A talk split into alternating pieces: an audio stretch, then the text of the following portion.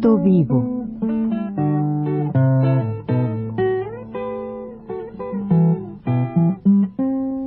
Mis décadas.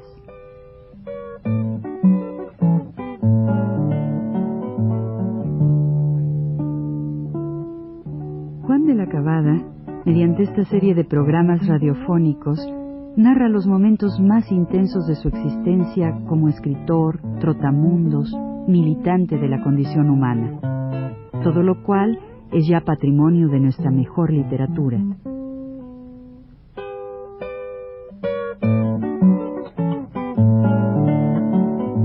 Con ustedes, Juan de la Cabada. Bien, pues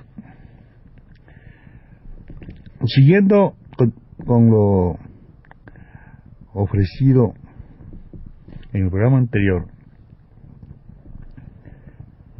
esa noche, después de la cena, y ante mi tío Manuel Alonso Cavada,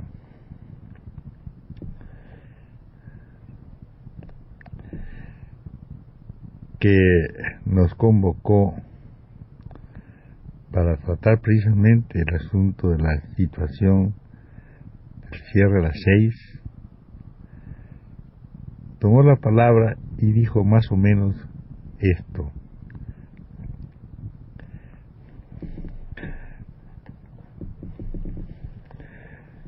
Les he pedido que nos reuniéramos aquí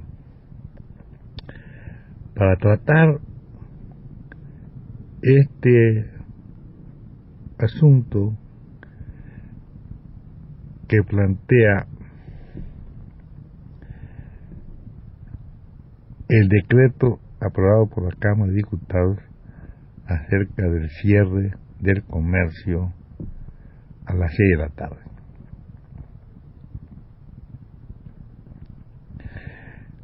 Es bueno que lo tratemos porque no se trata aquí de discutir eh, ni de, infringir la ley, sino de ver cómo podemos arreglar esto cerrando como es natural a las seis de la tarde, pero tratando de preservar nuestros intereses en vista de que nosotros, es decir, cuando hablo de nosotros digo ustedes y yo, y en este caso ustedes viven, dentro de la misma, vivimos todos dentro de la misma casa, comemos en la misma casa, tenemos intereses comunes en la misma casa. Por consiguiente, la cuestión no está en que no se cierre las seis, sino en cómo vamos a dejar esta casa tratando de resguardarla, de que siempre tenga su vigilancia. Y entonces yo propondría que no se fueran a las seis de la tarde ustedes a la calle, sino que considerasen la situación, que no es la situación que seguramente piensan los señores que aprobaron esta ley, que es de obreros, claro está, esos trabajan y se van a su casa, pero aquí no. Aquí esta, esto no es, como ustedes ven, esto como ustedes ven no es un negocio así de como ellos como se piensa los señores legisladores. Esta es una institución donde yo, claro, como soy el director, pues luego seguramente tengo mayores ingresos, porque soy el director, ¿verdad? Pero esta es una institución y donde todos están interesados, en efecto estábamos interesados, yo tenía, no sé si el, el, el, el 2% creo, porque yo era el más joven, el más nuevo, y tenía un poco más de sueldo que otros, pero tenía el 2%, López tenía el 5%, el segundo dependiente tenía el 3%, los otros dos el 2%, así estaba la cosa, ¿no? Y así.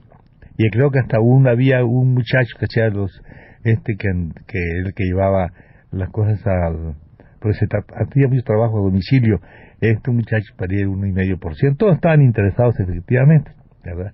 En las utilidades, las ganancias se daba un porcentaje. Como ustedes ven, todos están interesados en esta casa. Y naturalmente, yo quiero este, que ustedes reflexionen, recapaciten, y que me digan si alguna otra o tienen alguna otra proposición o algo, pero nada más quiero que digan esto. No, aquí no hay ninguno que sea cubano, ninguno es cubano. No vive pues en casa de su familia propiamente dicha, sino en la casa de esta comunidad que formamos todos. Yo quiero que ustedes piensen qué sería si empezamos a tener a salir en las noches y nos vamos al casino y vienen las tentaciones que son naturales de, pues, de echarse una partida de billar, de jugar al dominó, de jugar, todo esto, eso se juega al interés, como ustedes saben. Piensen ustedes que esto ya afecta muy directamente a sus intereses. Piensen ustedes, piensen que todos más o menos aquí tenemos el compromiso con España. Ahí dejaron ustedes a la madre mirando al surco en el arado y al padre doblado sobre la, en, el, en el tarruño.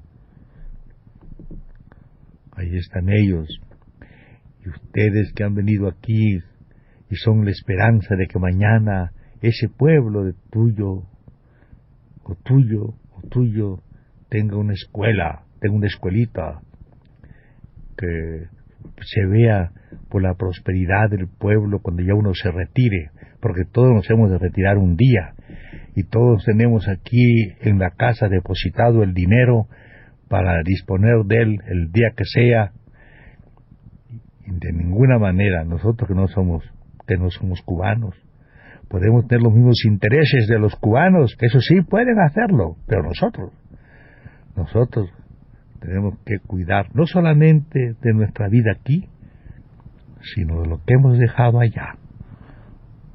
Nuestros padres nuestros familiares nuestros ancianos.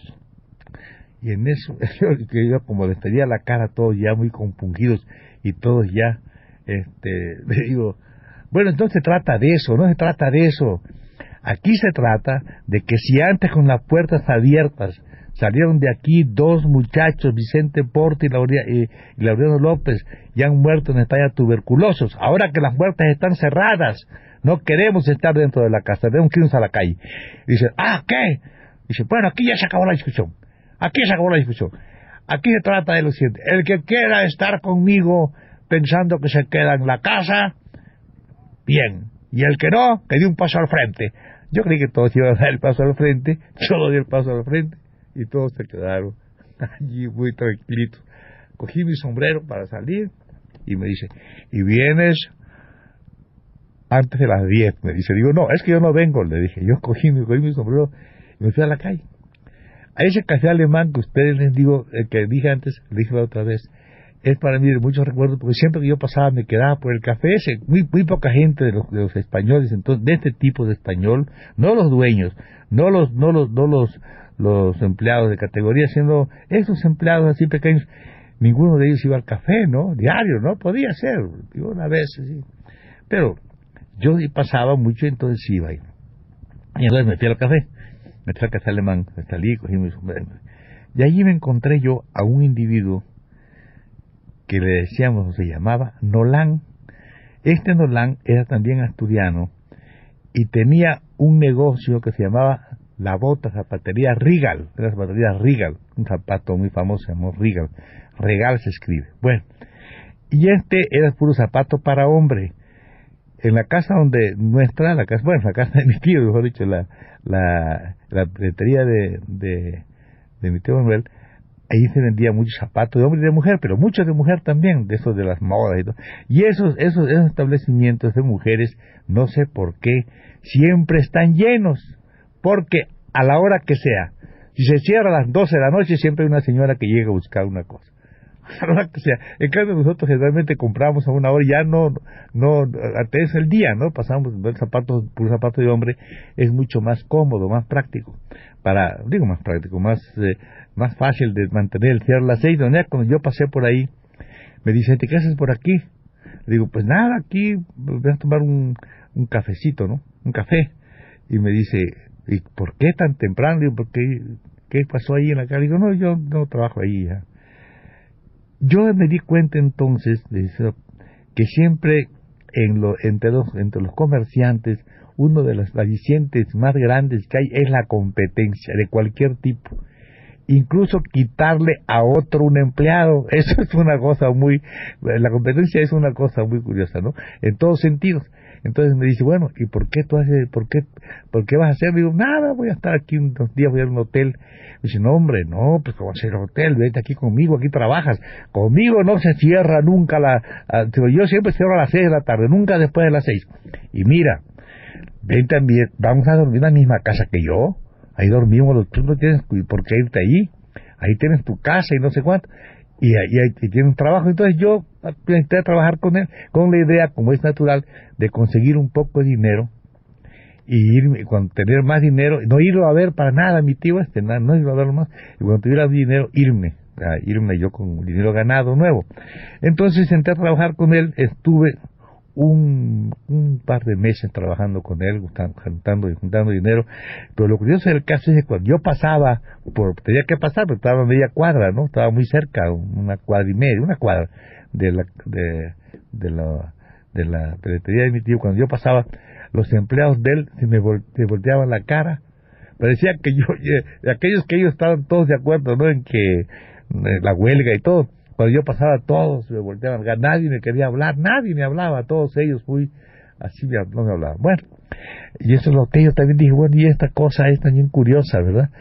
Pues estas demás que traicionan, se apenan o lo que sea, pero, pero, o, o, quizá, yo, yo, soy más chico que ellos, son mucho más pequeños, porque ellos de edad, ¿no? Pero no me consideraba así tampoco. Entonces resulta que ahí estuve Mm,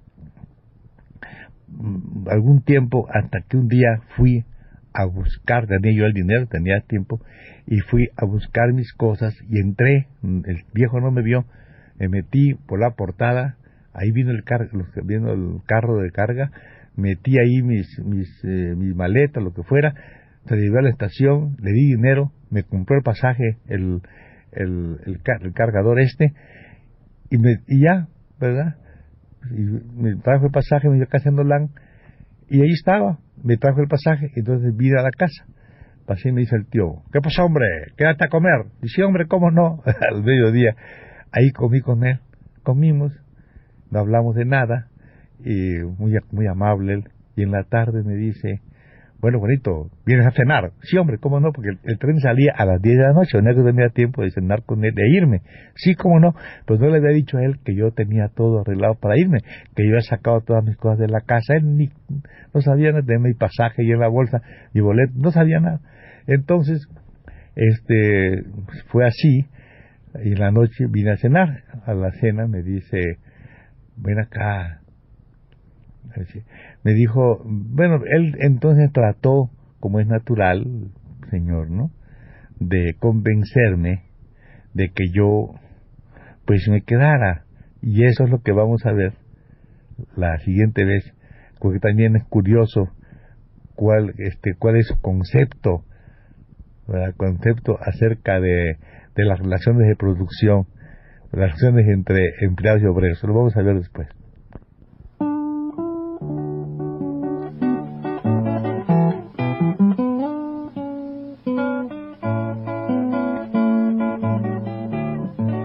Universidad presentó Recuento Vivo.